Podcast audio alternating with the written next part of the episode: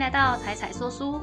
今天要介绍的书超可爱的，这是一本用好多童话故事来介绍心理学的一本心理学书籍哦。书名叫做《给大人的童话心理学》。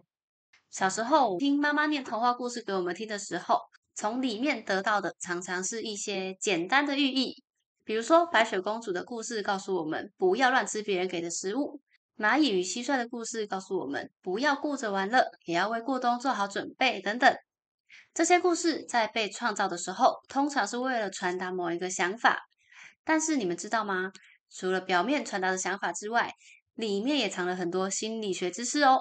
这些童话故事之所以这么永流传，就是因为故事的用字通常很简单，也短短的很精简。不过因为是写给小朋友看的，所以多少会有一点偏向夸大。不过，整体故事的逻辑却是建立在相当科学的心理学基础上。有时候，虽然我们会不太理解故事的人物为什么会做出一些比较夸张的或是很直接的行为，比如说白雪公主怎么会随随便便就吃了陌生人给的苹果呢？王子为什么会一下子就爱上穿玻璃鞋的普通女孩呢？这当然一部分是为了故事的发展快速而设定的剧情，但其实不合理的背后还暗藏了心理学在里面哦。而且我现在解释给你听，你就会发现它也并不是这么难以理解，甚至现实生活中也可能用不同的形式出现。现实生活中说不定还比故事更夸张，新闻就常常在报道，有的人会在网络上跟陌生人相爱，跟那种见都没有见过的陌生人陷入热恋，结果被诈骗，然后还不相信自己被诈骗。这种行为是不是就跟爱上灰姑娘的王子一样呢？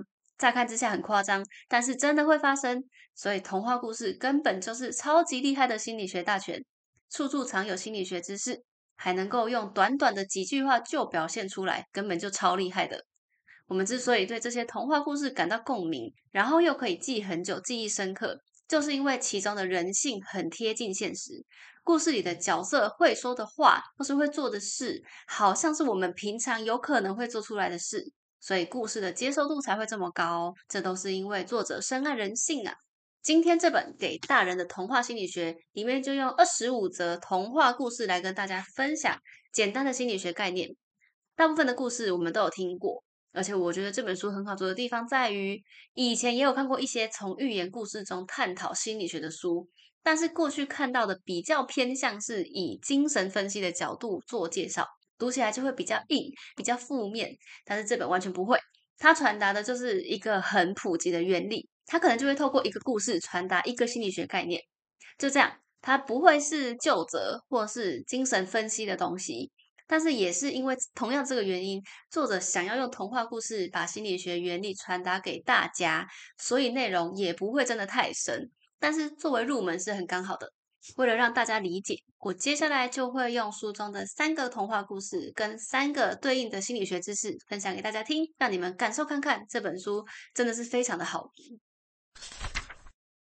卖火柴的小女孩，卖火柴的小女孩的故事大家应该不陌生吧？在寒冷的平安夜夜晚，屋外正下着雪，正当街上的行人加快脚步想要赶回家跟家人度过平安夜的时候，有一个衣着单薄的小女孩却不敢回家。因为她今天一盒火柴都没有卖出去，要是回家一定会被爸爸处罚。小女孩在街上喊着：“有没有人要买火柴？”但是路人却一个个路过她的身边，没有人停下脚步。最终，小女孩被发现蜷缩在一个屋檐下，已经失去了生命。这个故事听完，不禁让人感叹世态炎凉啊！原来人往的街上竟然没有一个人愿意对小女孩伸出援手，大家真是太冷漠了。真的是这样吗？其实并不是大家冷漠。而是正因为街上人来人往，每个人都觉得总会有人伸出援手的。我先看看其他人的反应再行动好了，才会导致最后大家都没有行动的情况。这个现象就称为旁观者效应。曾经就有实验人员为了观察这个现象是不是真的存在，而巧妙的设计了一个实验。这个实验是为了看出人在独自一人的时候，跟你在人群中对同一件事情的行为反应有什么不同。设计是这样子的：实验会安排受试者一个人坐在房间里面做问卷，这时候隔壁房间会播放预先录好的音档。有一个人很虚弱的在求救，说：“我需要帮忙，谁来帮帮我？”当这个受试者认为现场只有他一个人的时候，有百分之七十的受试者出去帮忙。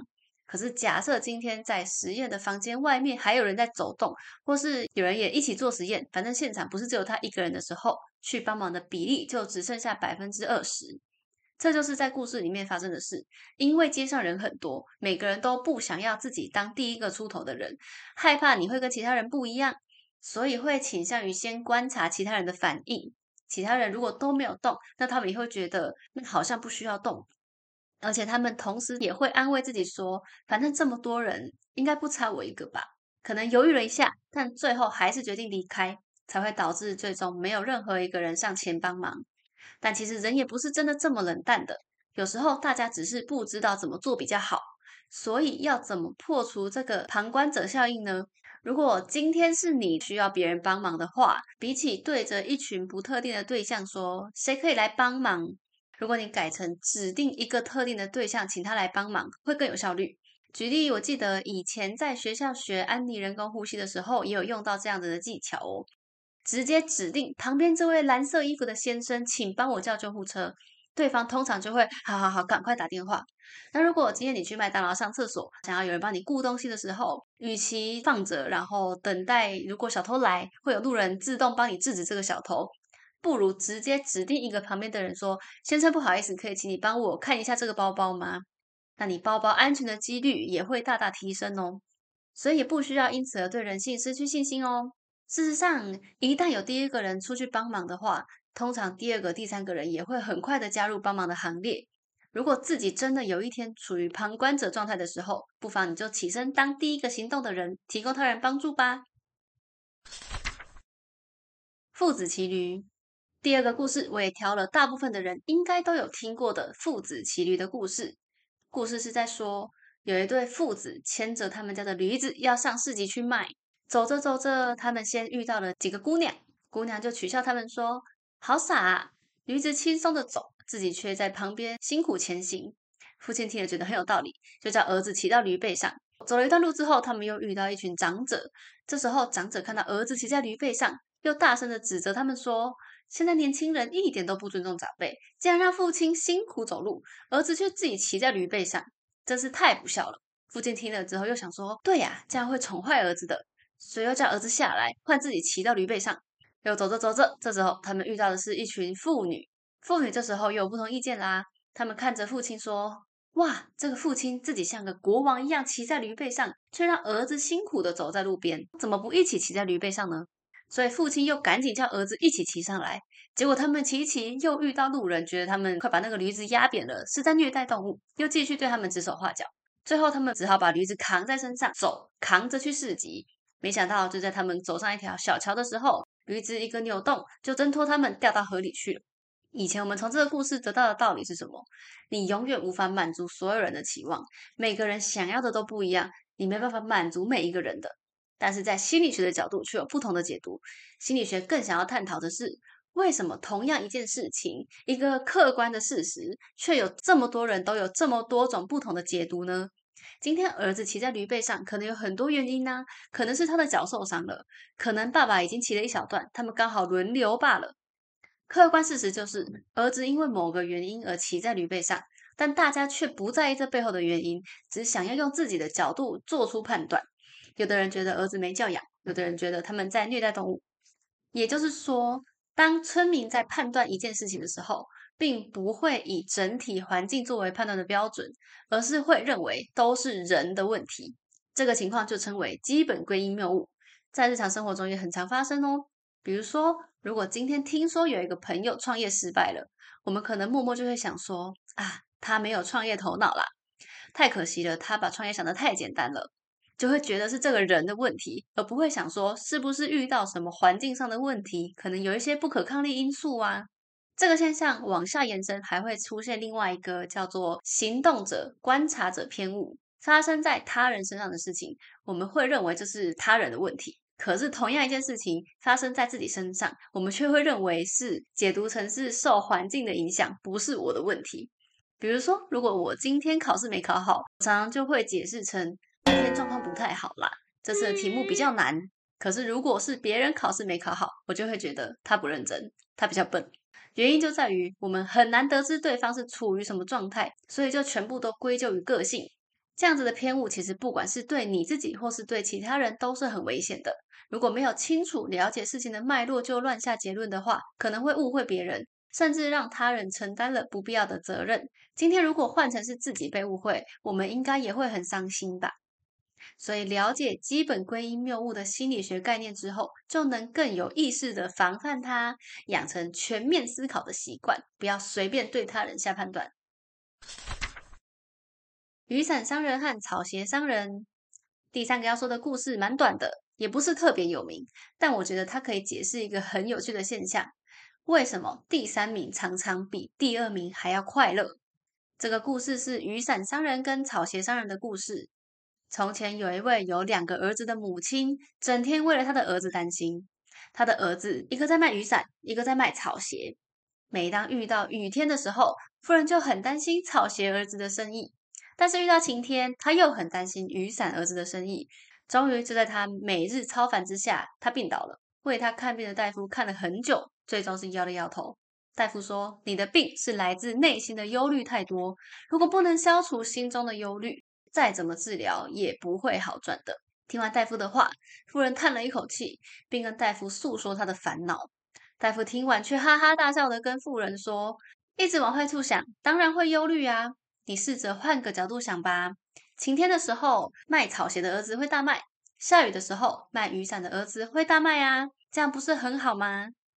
从此以后，不论是晴天还是雨天，富人的心情都很好，身体也恢复了健康。事实上，现实状况并没有任何改变，唯一改变的只有富人自己的想法。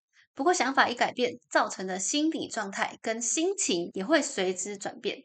这除了是我们说的要乐观、要往好的地方想之外，也是心理学所所谓的心理框架的概念。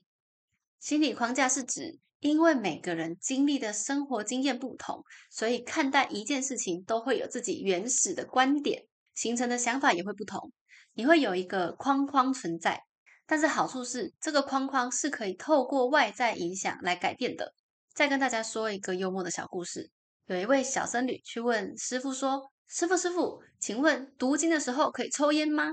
师傅就生气的回答说：“当然不行啊，读经就读经，抽什么烟？”这时候，另外一个小僧侣就说：“你问错问法了，换我去问。”所以他又跑去问师傅说：“师傅，师傅，就连抽烟的时候也要读经吧？”师傅回答：“那当然，那还用问吗？”这两个问法背后其实是完全相同的行为，但是透过焦点不同，就会形成不同的框架，最后成功的让师傅做出了不同的判断。所以，一个人的思考框架会影响这个人的幸福指数。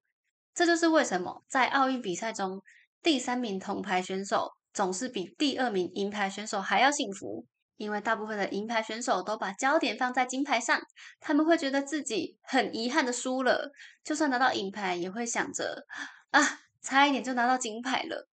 相反的，大部分的铜牌选手都是把焦点放在得牌上，拿下铜牌就很满足了。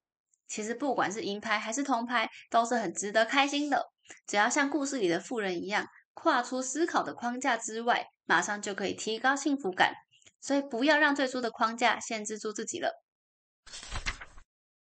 说完三则故事跟它背后的心理学原理之后，大家有没有觉得心理学其实没有这么可怕啊？心理学家就有点像是人性观察家，默默观察人类的有趣行为。而且这本书里面收集了很多有趣的心理学实验，在看的时候都会觉得，哇，这些心理学家怎么这么有创意，可以设计出这些实验呢？然后还透过实验非常巧妙的验证了人们的各种行为。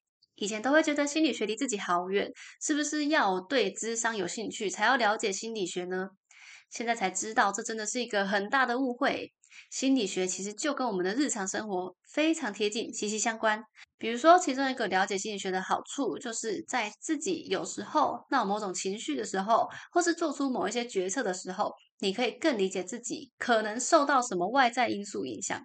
这个行为是基于什么原因、什么心理学原理？是不是有机会做出更好的决定？同样的，在看到其他人的行为的时候，你也可以更同理他，更了解背后的脉络。更看穿人性的感觉，所以这本书的作者也是抱着这样子的想法，想要让一般大众也可以轻松简单的认知心理学，破解对心理学的迷思，所以才出现了这本书哦。下次在念故事给小朋友听的时候，除了问他们学到什么之外，也可以跟他们解释一下为什么故事里的人物会做出这样子的决定，这样他们也会更加了解人类啊、父母啊、他的同才朋友们，甚至更加了解这个世界，了解他们自己，就变成一个更贴心的人喽。那至于前面提到的白雪公主为什么会三番两次的对坏皇后打开门，甚至吃了坏皇后给的苹果呢？这其实是因为书里面说，这是因为接触安慰的关系。那王子为什么又会这么轻易的爱上灰姑娘呢？这又是因为月晕效应。想要了解更深入的细节的话，也可以去找这本书来看哦。谢谢大家听到这边，喜欢的话。